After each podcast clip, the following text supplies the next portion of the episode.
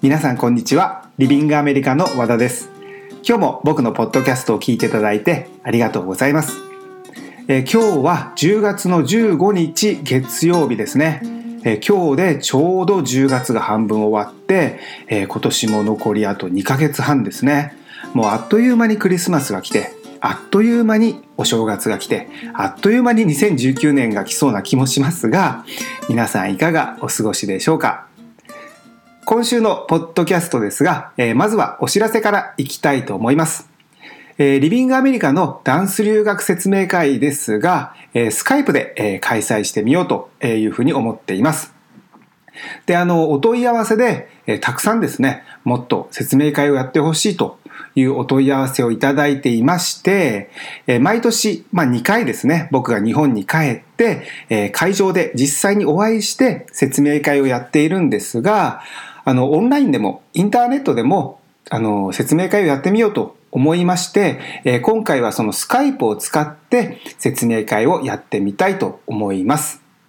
えー、で、日程なんですが、えー、今週の土日ですね、10月21日の土曜日と10月22日の日曜日、この2日ですが、えー、どちらも午後1時から、え、2時までスカイプを使ったダンス留学の説明会をします。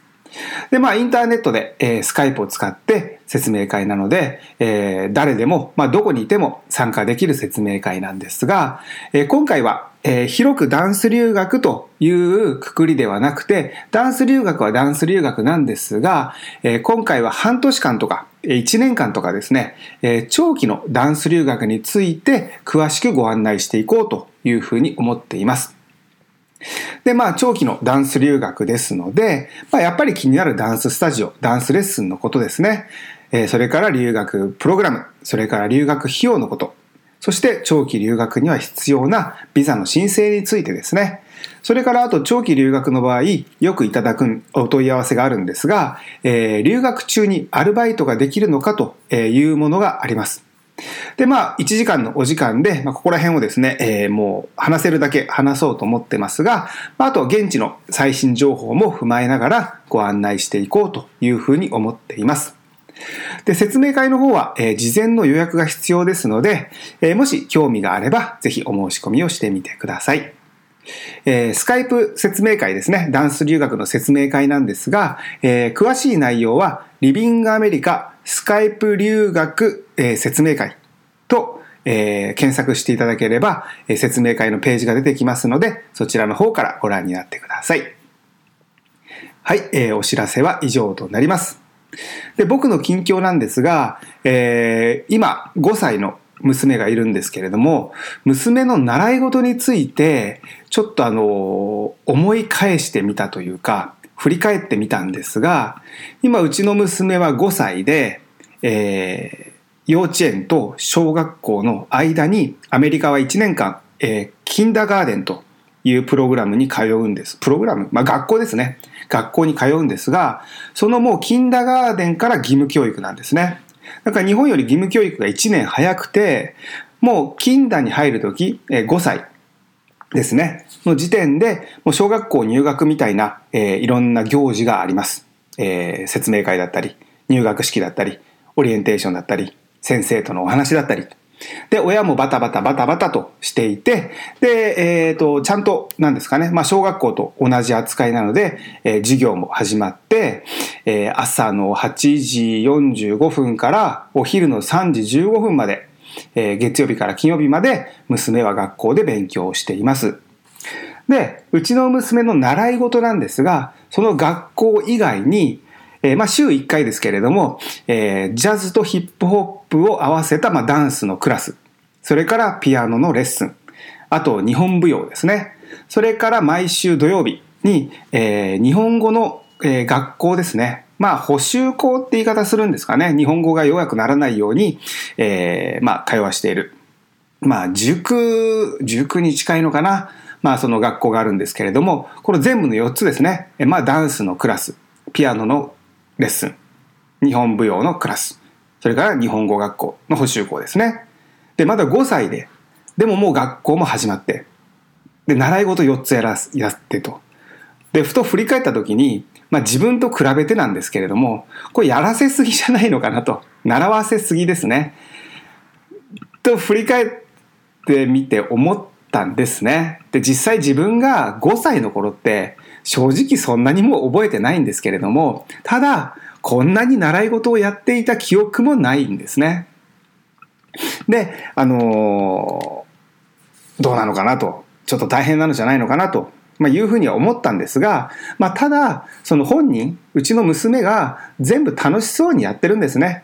まあ、学校はちょっとは学校の変、えー、環境の変化があって、最初の時ちょっと泣いてしまったりだとかがありましたが、まあ、あの、日本語学校はもう2歳半かな ?3 歳ぐらいからずっと通ってる学校なので、もう先生もお友達もいっぱいいて、えー、踊るのが好きなので、えー、ダンスのクラスと日本舞踊のクラスも大好きですし、ピアノのレッスンも、えー、帰ってくれば、今日こんなことやったよとか、いろいろ話してくれるので、まあ、あの、いやいや言ってるわけではないんですね。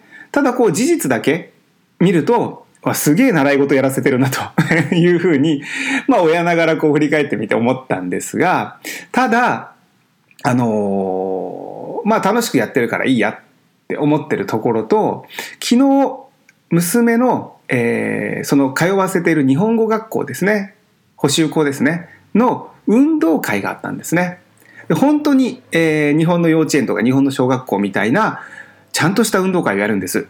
開会式があって、選手宣誓があって、えー、徒競走、玉入れ、障害物競争とか、で、お昼ご飯があって、えー、ダンスがあって、で、全校リレーがあってっていう風にやるんですけれども、その娘がですね、えっ、ー、と、ダンスの、えー、出し物があったんですね。で、まあ、その毎週行って日本語学校で勉強しながら、ちょっと時間を見て、ダンスもやってたと思うんですけれども、まあ、その日本舞踊とヒップホップのえジャズとヒップホップのダンスのクラスを習わせてる、まあ、おかげだと思うんですけれども、びっくりするぐらい上手に踊ってたんですね。その、本当に楽しそうに 踊ってるんですけれども、すごく上手に踊れてて、あら、いつの間にこんなに踊れるようになったんだろうと。えいうふうに思いました。だから、まあ、その、あの、本人が楽しくやってるというのが一番なんですが、ちょっとすでに、あの、結果が目に見えたので、まあ、続けてみようかなと まあ、改めて振り返ってみて習い事は多すぎるかなと思ったんですが、まあ、本人が楽しそうにやってるのと、まあ、その上達が見えたので、えー、ちょっと嬉しかったのと、えー、いうのがあって、まあ、えー、続けていこうかなと思ってるところです。で、まあ、日本舞踊もですね、アメリカで日本舞踊が習えるので、すごくいい環境だとえー、思いますし、練習でもですね、あの、まあ、浴衣みたいなのを着てやってるので、まあ、単純にそれが可愛いというのもあって、まあ、続けようかなと思っているところですね。はい、えー、以上が僕の近況になります。はい、えー、それでは今日のトピックに行きたいと思います。えー、今日のタイトルなんですが、えー、ダンスサマーキャンプ参加者の尾崎さんにインタビューしてきましたの、えー、後編になります。で、今回、えー、インタビューをさせていただいた尾崎さんなんですが、えー、今年の夏にロサンゼルスで開催した、えー、リビングアメリカのダンスサマーキャンプに参加していただいた留学生の方になります。でダンスサマーキャンプは毎年夏にロサンゼルスで開催しているプログラムで、ダンススタジオはミレニアム、デビー、ムーブメントライフスタイル。このスタジオに通って、この3つのスタジオに通って、もうあの好きなだけ、えー、好きなレッスンを受けることができます。で、えー、受けたいレッスンも自分で選べて、えー、受けたい先生も、えー、自分で受けれるプログラムですね。で、インタビューは、えー、2回に分けて配信していまして、前回前編、で、今回が後編、まあ、2回目になるんですが、えー、2回目になる今回は、えー、まず滞在先についてですね、えー、尾崎さんは学生寮に滞在されたんですが、まあ、お友達はできたのかとか、まあ、実際スタジオまでの移動はどうだったのか。とか、あと、学生寮は自炊ですので、食事はどうしていたかというのと、まあ、ダンスレッスンなので、えー、レッスン着がたくさん出たりとか、えー、いうのもあって、まあ、選択は、え、ちゃんとできていたかということを聞いています。それからあとロサンゼルスの治安についてですね、えー、実際自分が、僕が、えー、留学する時もそうでしたが、やっぱりアメリカはあまり治安が良くない。まあどっちかというと治安が悪いというイメージがあると思います。で僕も自分で留学した時は、えー治安が悪いんじゃなかろうかというふうに思って留学をして、えーいました。で尾崎さんにも実際にどんなイメージだったかというのと、えー留学して実際どうだったかというのを聞いています。それからあとロサンゼルスの観光であったり、あとお買い物ですね。あと最後に今回、えー留学してみた、まあ、感想のまとめと、それから、えー尾崎さんから、えーメッセージもいただいていますので、すごく内容、えー参考になる内容になっていると思います。はい、えーそれではぜひ聞いてみてください。じゃあ今あの住んでるちょっと学生寮のことなんだけれども、お友達はできた？あはい、結構すぐにできました。みんな仲良くしてくれて。あいいねいいね、はい。あの 今滞在してる学生寮はもうほとんど日本人だと思うんだけど、今どれぐらいあのダンス留学生がいる？いや、もうほとんど9割はダンス留学生だと思う。じゃあまあダンサーさん同士で仲良くなれて、はい。あれ移動とかは？移動とかは最初、まあ、こっち来て最初の方は結構一緒に行動してたんですけど最近はちょっとずつやっぱ受けたいクラスもバラバラになってきたんででもはっきりしてきて、はい、なんで、まあ、一人で行くこともちょっと移動はどれぐらいで慣れた？移動は1週間ぐらいですかね。全くわからないでしょ。全く分からない。でバスだったり、はい。電車だったり、そうえー、と一番行ってるミレニアムが、はどうやって行ってる？いは電車とバスです。一番遠い。はい。じゃあ地下鉄の駅まで歩いてってでユニバーサル・スタジオの前で降りて、バス。乗り換えて。ちょうどセブン入れが見えるところで降ります。ボタンを押して。最初にさ初日にサポートがあって次から一人でしょ、はい。その日はあ違う。自分で一人で移動する日はもう一人だったの？それとも誰かと？えーっと一人で移動する日。はあごめんごめん。さ初日にサポートがあってはい次から一人がスタートだけどもその時は一人で移動。あその時最初の1週間の辺は友達と行ってました。でその友達に、まあ、ここで降りるんだよみたいなあまあそんなこと言わないか。でもそれでちょっとこう見て慣れる感あそうです。じやっぱハードル高い。最初本当に来た時はこれ慣れるんかなと思ってました。でも意外ともう1週間も経てば結構同じことの繰り返しなんですぐに覚えてうもう今一人で行動できるかなみたいな。はいそうです結構いろんないろいろ言ってますね。ああじゃあちょっとそれは後で詳しく聞きましょう。えムーブメントはもう徒歩だもんね。ムーブメントは徒歩ですっていうかミレニアムの途中にはい。あるぐらいの感じだもんね、わかりました。でその寮で、えー、と食事は自炊なんだけれども自炊ど食事はどうしてる自炊したりはい。でも最近はもう帰国近いんでとりあえずアメリカンもの食べたいなと思ってちょっと買うことが多いんですああそう自炊してる時は何作ってたりしてる結構なんかシナム買って焼いたりとあか美味しいよね。美味しい。で すあとはまあ白ご飯炊いたりとかじゃあまあちょっと簡単なものを作って食べて。はい。で今はで今何食べてるの？その外食って何を？は、えー、とそのここ来る前に習ってたその英会話の先生におすすめ聞いてメキシカン料理が美味しいよって言ってたんで、まあ、絶対食べようと思って、まあ、タコス食べてとかあとは王道のアメリカのハンバーガーいろんな店で食べた。りおおいいねいいね。やっぱりあれ？量は多い？量多いです。あ多いやっぱりそうか。はい、でもなんかちょっと最近その量に慣れてきてる自分が怖いです。あまああれだもんね。留学のまあ裏目標というか太らないっていう。です。普通なのよ本当に。えもう一食食べきる？食べきりますね。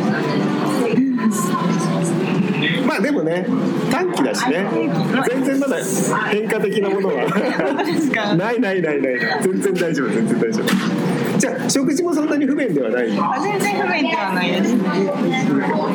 でその寮であのーの洗濯か。はレスミとか。はい。は別に不便なくできてる。あ全然不便なくよく洗濯してます。乾燥機も使ってる？あ乾燥機はなんかちょっと縮むって聞いたんで、それは怖かったんであのい家の中で干しててでもすぐに乾きますこっちは。すぐに乾くねうん全く湿気ないもんねいやもう日本が日本がすごいけどじゃあ特に洗濯で不便もなく？はい全然不便ないですでその今、はい。今ちょっとあの移動のこととかも聞いたんだけど尾崎さんが日本にいる時のアメリカ、まあ、ロサンゼルスでもいいけど治安のイメージってどうだった？治安はえ悪いと思ってます。あー。まあ、事件があったりとか、はそういう感じ。で今実際に生活してみててどんな感じ？すごいなんか来た時は警戒レベル10ですごいリュックも前に持ってうんめっちゃ守ってたんですけどなんか意外とそこまで、まあ、そこまでなんかまあ気を緩めてはダメなんですけどなんか思ってるほどは治安は悪くないなと思います。なんかもう多発してる。そうもう気づいたらこう財布に手伸ばされてるみたいな思ってたんですけどそれはなかった。あーじゃあ自分ではやっぱり自己責任として気をつけて、で生活しているけれどもイメージほどはそうですね。はい。じゃあ今でも例えばなんか気をつけてることバッグは前に。あでも一応前にはしてますわかりましたでちょっとその観光のことも聞きたいんですが、はどこに行きました？といろいろ言ってるんですけどまあでもいろいろ 王道なところから行くとメルローズフおォトジェニックなところ。えーっと羽のところ羽のあところ。はい行きました。ああとあと何があと羽と羽となんかポール・スミスのピンクの影が真ピンクなんです。ポール・スミスの？はい。フレッド・シーガルとか、あ違うか。真っピンクの？真ピンク。じゃあ取ればもう。もうピンクのえ背景ー。メルローズ行ってあとは、えービバリーセンター。ああとはサンタモニあカあとは本当に？すごいね。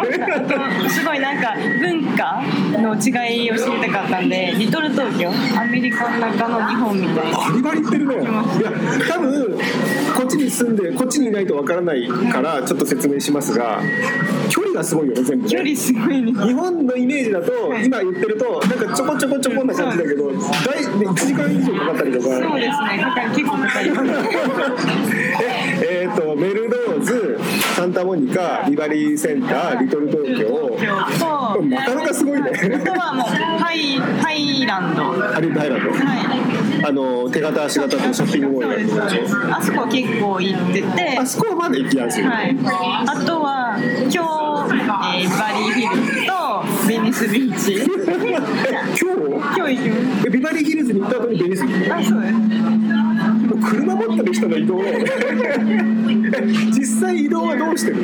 まあウーバーが多いですね、まあ、みんなで乗って割り勘して行くっていうのがやっぱ一番です。はい。だよねもうウーバーレベルだ車の移動のレベルで。そうです。じゃあバリバリウーバー使ってる。使ってます。使いやすい。使いやすいです。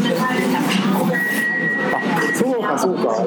じゃあまあほとんど行ってるね。はい、あとは明日最後の遊びでユニバに。行きます全部ちゃんとちゃんと行ってる。ねえ行ってじゃあまあそうか場所によってか観光したりとか、はい。お買い物したりとか、はい。買い物結構した買い物結構しました。なんですけど帰国の時の重量が怖いです。あーそれは何？自分のものだったりお土産だったり。あそうです。はい。何何買った？結構買ったのはやっぱりお菓子近くのスーパーで。ラルフス。はいラルフスで、まあそれは何お土産用にってこと？自あお分土産用に買ったのとあとはここにしかないブランド、例えば。えーとビクトリア・シークレット。ビクトリア・シークレット日本にない？そうなんですよ。あとはバスボディーワークスっていう。日本にない？ないですそうか。わーってなるよね。なります。だから日本にないブランドをよく買ってました結構周りの人はダンスもやってるんでアディダスとかナイキとか買ってる人多いんですけどまあでもそれは日本にあるしいいかなと思っててこここにしかないブランドをよく買います。もう何？それはもう自分用に？自分用もあるし、まあ、お土産もあるし。そっか。結構買ってるね。結構買いました。友達にちょっとえみたいな結構買ってるじゃん。ってでもさそうだよね。だってラルフスのお菓子にしてもやっぱアメリカのお菓子だもんね。ほんでスーパーでかいでしょ。でかいです。お菓子にしてもさここの列全部お菓子こっちは全部炭酸飲料とか。しかもその1個の量がすごい。すごいね。